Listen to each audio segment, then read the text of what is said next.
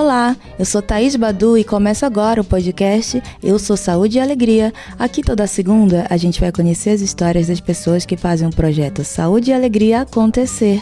Uma iniciativa civil sem fins lucrativos que atua desde 1987 na Amazônia brasileira, promovendo e apoiando processos participativos de desenvolvimento comunitário, integrado e sustentável. Nesse oitavo e último episódio, vocês vão conhecer o coordenador de comunicação do PSA, Fábio Pena, que vem da comunidade Cariacá, na região do Arapixuna. A gente já apresenta mais o Fábio, mas antes, um convite. Agora que a temporada inteira vai estar disponível, que tal compartilhar por aí como é legal ouvir as histórias inspiradoras de quem faz saúde e alegria? E temos uma playlist no YouTube para quem quiser ouvir tudo por lá. Quer saber mais do projeto?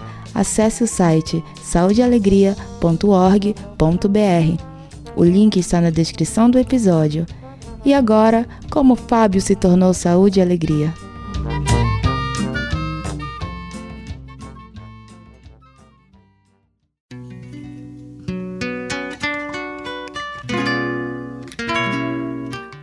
Fábio cresceu na comunidade até os 12 anos.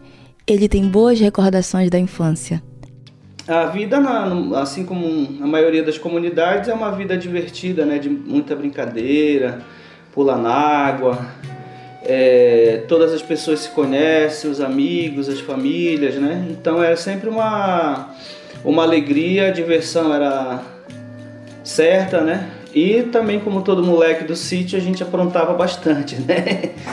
E levávamos puxão de orelha sempre, porque sempre ficava mais tempo na beira do rio então, mas eu lembro com muita alegria assim desse desse momento, dessa fase da vida. Também na infância foi com o avô, o líder comunitário Raimundo Pena, que criou os primeiros vínculos com os trabalhos comunitários. Essa coisa também de engajamento coletivo e trabalho comunitário vem muito dele, da, do incentivo dele, da relação que eu tinha com ele, que foi na verdade ele foi meu pai, né? Eu fui muito criado por ele, né? E aí essa, esses vínculos de participação comunitária sempre vieram junto com, com ele, né? Também é nessa época que começa o desejo de trabalhar com rádio. Eu sempre sonhei de falar um dia na rádio, né? na rádio rural, que era a rádio que, enfim, que histórica aqui da nossa região e gostava de escutar as notícias junto com meu avô, que era muito ligado em rádio e informação, né? E ele era uma é, liderança comunitária e gostava sempre de estar bem informado dos assuntos que aconteciam. É, e é claro, gostava mais de escutar música, outras coisas, mas ele quase que me obrigava a escutar a voz do Brasil, né, para saber as notícias, as informações de política, ele ficava muito ligado. Eu lembro muito disso. Ele era uma liderança forte na, na comunidade, né, de organização, dos grupos. Foi coordenador, presidente da, da comunidade, da igreja, do clube de futebol, do monte de coisa.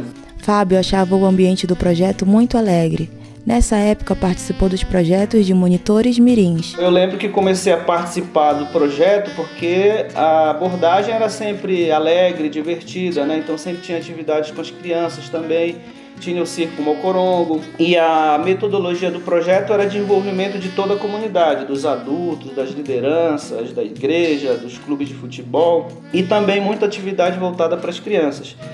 E é, tinha o programa que era Monitores Mirins, que eu participei também quando criança, que eram aprendizagens sobre saúde, sobre educação ambiental, a, autocuidado, autoproteção, né?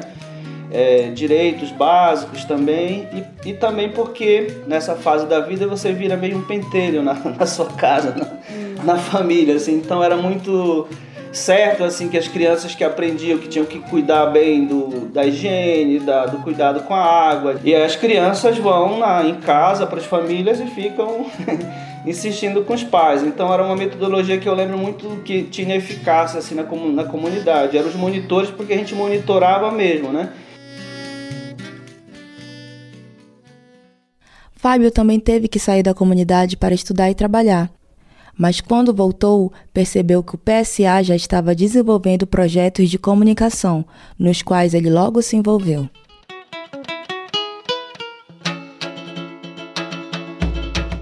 A equipe que trabalhava foi começou a perceber que os adolescentes, já, já mais adolescentes, é, a gente sempre estava interessado em saber como é que filmava, como que gravava, porque também junto da, da equipe ia o pessoal que ia documentando né, o trabalho. E a gente sempre era aquela galera curiosa, né, que ficava tentando entender o que, que como é que se produzia, o que, que se, como se filmava, fotografava, essa coisa toda. E na época quem fazia isso era o Caetano, que é irmão do Dr. Eugênio, e ele também jovem ainda, né, e, e, e se engajando com os outros adolescentes é, e jovens da, da, da comunidade. E foi aí que ele foi percebendo que ali tinha um potencial também além do que só trabalhar com as oficinas que o projeto já fazia, que era interessante trabalhar com a questão da comunicação também.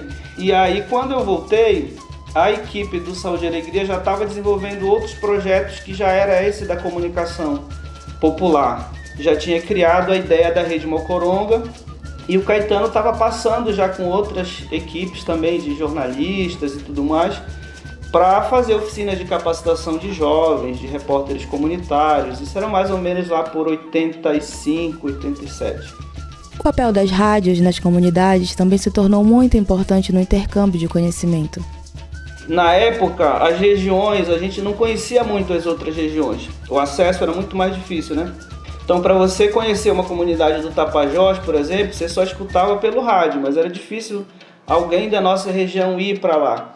É, e aí o trabalho do projeto favoreceu esse intercâmbio de comunicação entre esses grupos né, nessas, nessas comunidades. A metodologia do rádio era trabalhar, além de simular uma rádio local, era fazer as cartas faladas. A gente reunia as melhores produções que a gente fazia numa fita cassete e enviava junto com o kit que ia passando para outras comunidades. E a responsabilidade de cada um era ir gravando em cima e montando uma, uma programação que depois era veiculada em todas as outras rádios comunitárias. Então, e a gente aproveitava e mandava de notícia, música, cultura, recado, tinha até correio sentimental, mandar recado para as pessoas que a gente gostava de da voz ou, ou, ou simpatizava, né? Então era muito divertido essa fase.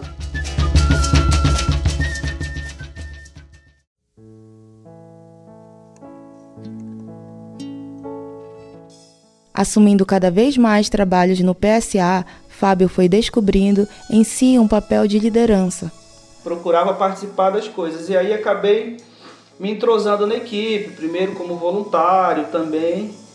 E aí circulando e participando né, das viagens do projeto nas comunidades do Tapajós, do Arapiuns, desde as campanhas de vacinação lá do início. E aí foi a, a época em que eu fui me percebendo mais também como uma liderança de jovens entre esse grupo. Então comecei a organizar outros outros, outros coletivos, outros grupos para debater as questões da juventude, dos, dos, dos, projetos de jovens. Ao participar de projetos de rádio pela educação e estando em contato com escolas, Fábio definiu um novo objetivo em sua formação. E aí foi uma época também que começou um projeto aqui em Santarém, que foi o, o Rádio pela Educação, que foi um projeto do Unicef junto com a Rádio Rural, e que eu fui o primeiro repórter desse programa. De a gente ia nas escolas, nas comunidades para fazer entrevistas, fazer gravar, né, as, as, as, experiências pedagógicas das escolas. E eu era um adolescente que ia nessas nessas nessas escolas e colocava no, no na rádio rural. Então fui percebendo também que essa coisa da formação, né, acadêmica podia ser também um campo de, da educação. E aí fui fazer pedagogia. Saindo da Rádio Rural e retomando ao PSA, Fábio se lembra de como aquela foi uma época vibrante. E aí já depois quando saí da Rádio Rural, voltei de novo para o Saúde e Alegria, já para atuar mais como um técnico mesmo, né? Já estava na universidade e aí foi um momento também muito efervescente, assim, porque a gente estava ao mesmo tempo lendo coisas, participando, né? Indo também participar de outras redes nacionais. Eu fui liderança de várias redes de juventude, participando rede de juventude, cidadania, elaboração do, de propostas para o Estatuto da Juventude lá atrás, enfim. A gente teve uma, uma atuação muito forte nessa, nesse momento aí.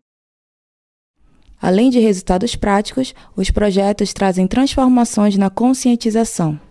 É claro que às vezes alguns resultados são imensuráveis, porque você não dá para contar assim, ah, o que, que essa pessoa foi hoje, se ela é formada nisso ou naquilo, mas você tem muitos exemplos, né, de como que esse trabalho foi importante para formar essas, essa consciência cidadã nas comunidades, formar gerações que entendam que, que, têm direitos, né, que tenham uma compreensão de si do lugar onde vivem e da importância desse lugar onde vivem no mundo, né? Que é a Amazônia. Assim como o sonho de trabalhar com rádio se tornou realidade e fez de Fábio se tornar uma referência no PSA, ele se sente realizado em poder trabalhar para que outras pessoas do território possam ter mais oportunidades e realizar seus sonhos, entendendo o valor e a riqueza de onde vivem. Fábio Pena é saúde e alegria.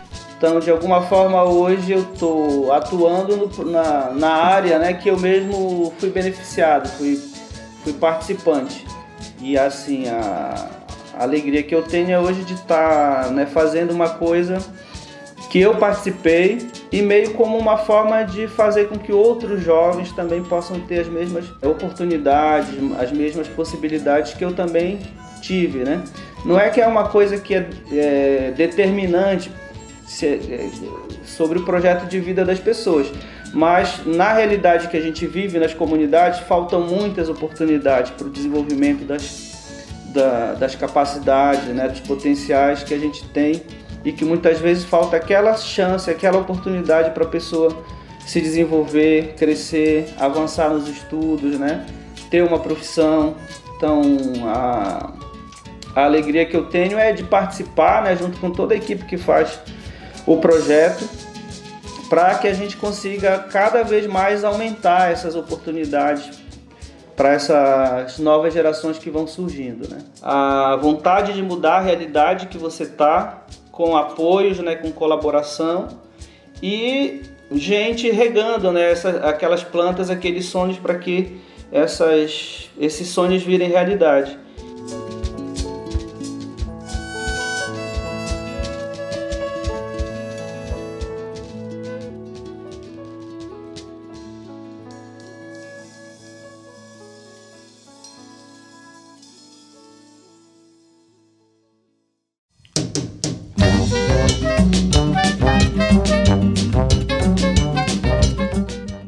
Marcante a história de Fábio, né? Ela fecha essa temporada muito especial do nosso podcast. Esperamos que vocês tenham se inspirado com as histórias de quem pensa, cria e se movimenta a partir dos territórios e das comunidades amazônicas.